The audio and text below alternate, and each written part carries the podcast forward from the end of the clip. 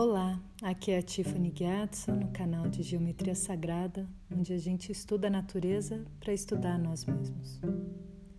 E hoje eu quero falar sobre Sagadawa, ou a lua cheia de Buda.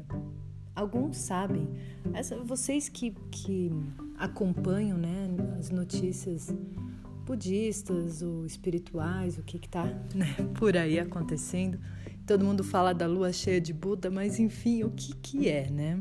O que, que aconteceu?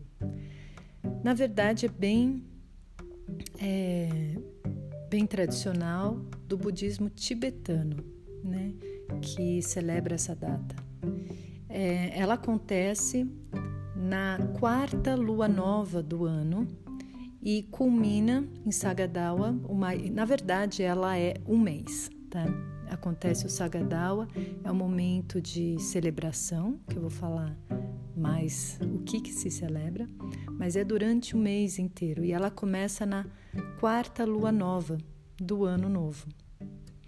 E 15 dias depois é a lua cheia de Sagadawa, que vai cair esse ano é, hoje. Normalmente é fim de, de maio, início de junho. Então a gente tem essa grande lua cheia e que hoje, inclusive, vai coincidir com um eclipse. E esse eclipse vai ser muito importante para transformações internas. É, então, o, o, Buda, né?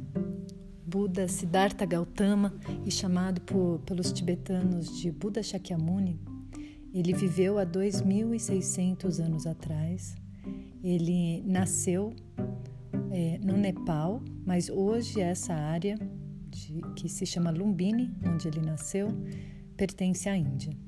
Tá? Então, quando algumas pessoas falam não, ele nasceu no Nepal ou na Índia, é por causa que é bem fronteira mesmo. E no Sagadawa, a gente vai se lembrar de todos os acontecimentos da vida do Buda. São 12 cenas principais, 12 momentos desde o do, desde o nascimento dele, né? E ele era um príncipe e o pai dele fechou ele num palácio, bom, numa área maravilhosa, porque tinha muito medo que o Buda, o Siddhartha, fosse um grande. É, é, como se fala assim? Um grande guru. Ele não queria que o, o Siddhartha fosse um guru, ele queria que ele fosse um rei né? Porque no momento do nascimento dele veio alguns videntes e yogis e falaram que ele seria o rei do universo. E isso poderia ser tanto um rei de si mesmo, né, um rei espiritual, ou um rei, um rei de um território, né, um rei próspero, materialisticamente falando.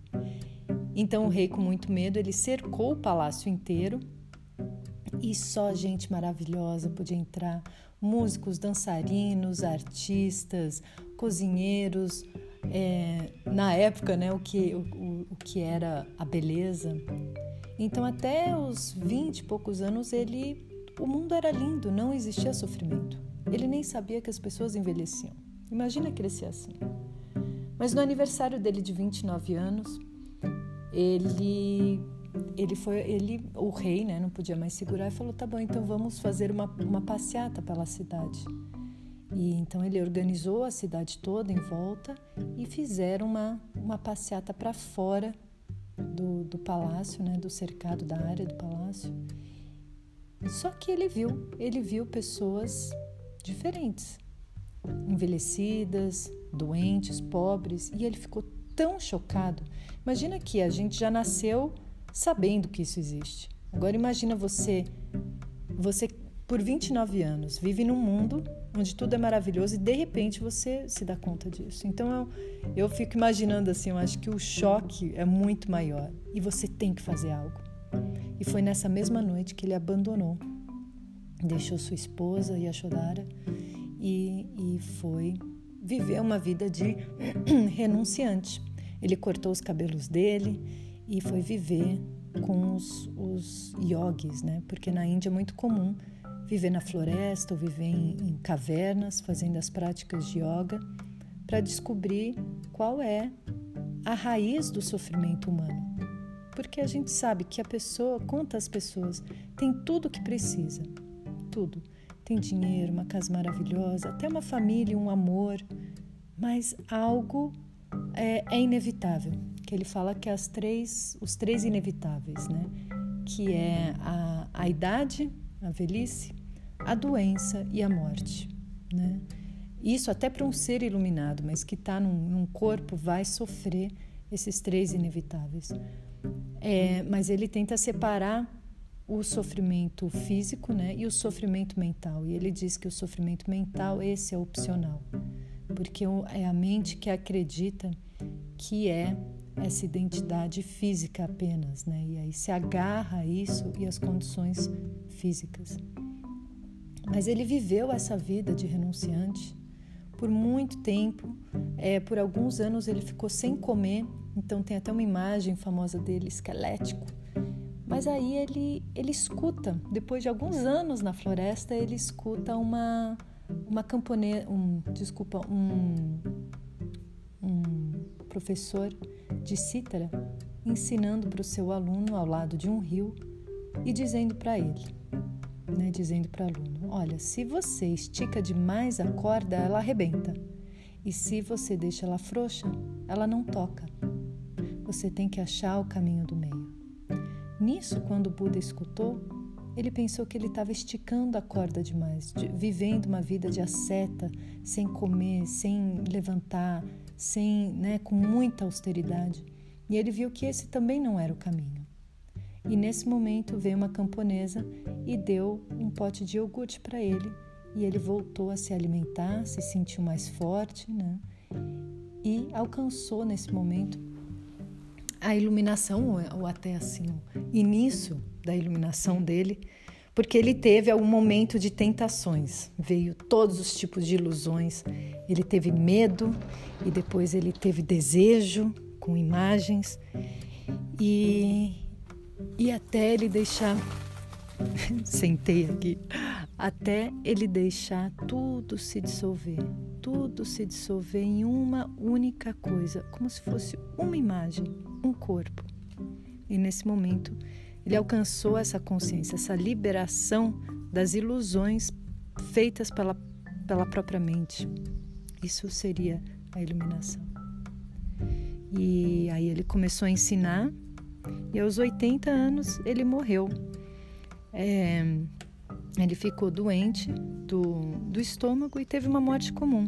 Ele nunca fez nenhum milagre, ele sempre falou desse, desse, desse esforço próprio de dissolver as ilusões, né? sem, sem nenhum milagre. Que o maior milagre é ser a nossa nossa própria consciência, de verdade, sem limitações. E a gente se limita com crenças, né?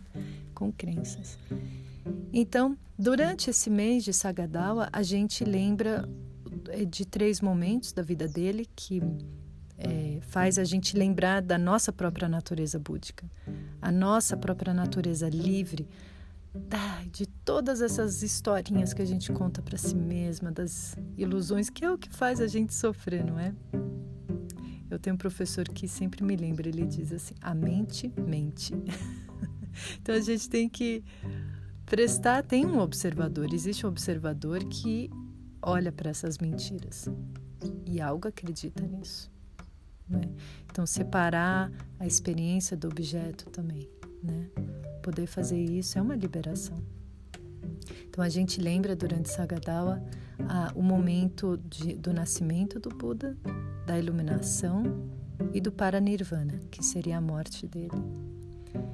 É, tem várias formas de ver é, a vida do Buda, como a vida do Buda histórico, né, muito importante. E no, e no Tibete tem vários festivais muito lindos de dança, de exposição dos tankas, que são a iconografia do budismo tibetano, a arte sacra, muita reza.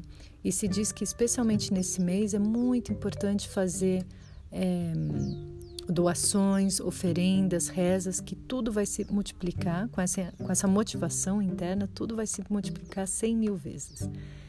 Então é um mês de ter muita consciência do que faz. Poxa, de né, 12 meses a gente pega um mês para realmente se dedicar para que tudo, to, todo o ciclo de todas as luas e mais um ciclo solar possa ter muitos méritos e que toda a nossa atividade seja voltada para o despertar para o despertar da verdade. E, gente, a verdade simples e por isso que às vezes é tão complicado. E observando a natureza à nossa volta, sabe? Simples do jeito que é. Olha só, a gente coloca uma semente no chão e a gente tem que esquecer ela. Põe ali, esquece. Só dá aguinha. Você não precisa pensar, certo? Existe uma inteligência que brota. Que brota. Então, minha próxima fala também vai ser sobre a, a intuição, do deixar, essa inteligência intuitiva deixar brotar.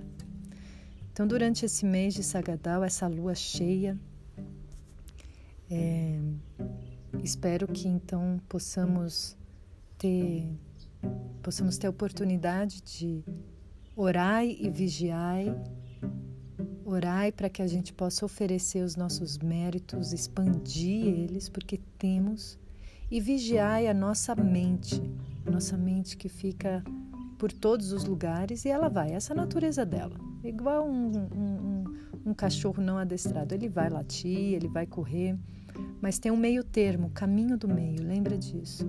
Segura esse cachorro, alimenta ele também, sabe? A mente, a gente alimenta com o que ela quer, mas também não enche ela de chocolate, ela fica obesa, ela fica doente. Então, realmente, esse vigiar é saber exatamente a quantidade, o tempo, a qualidade, ter real é, observação de si mesmo, até nos sonhos, até isso se tornar natural e vai ser um relaxamento natural também. Então, bom Sagadawa a todas e todos.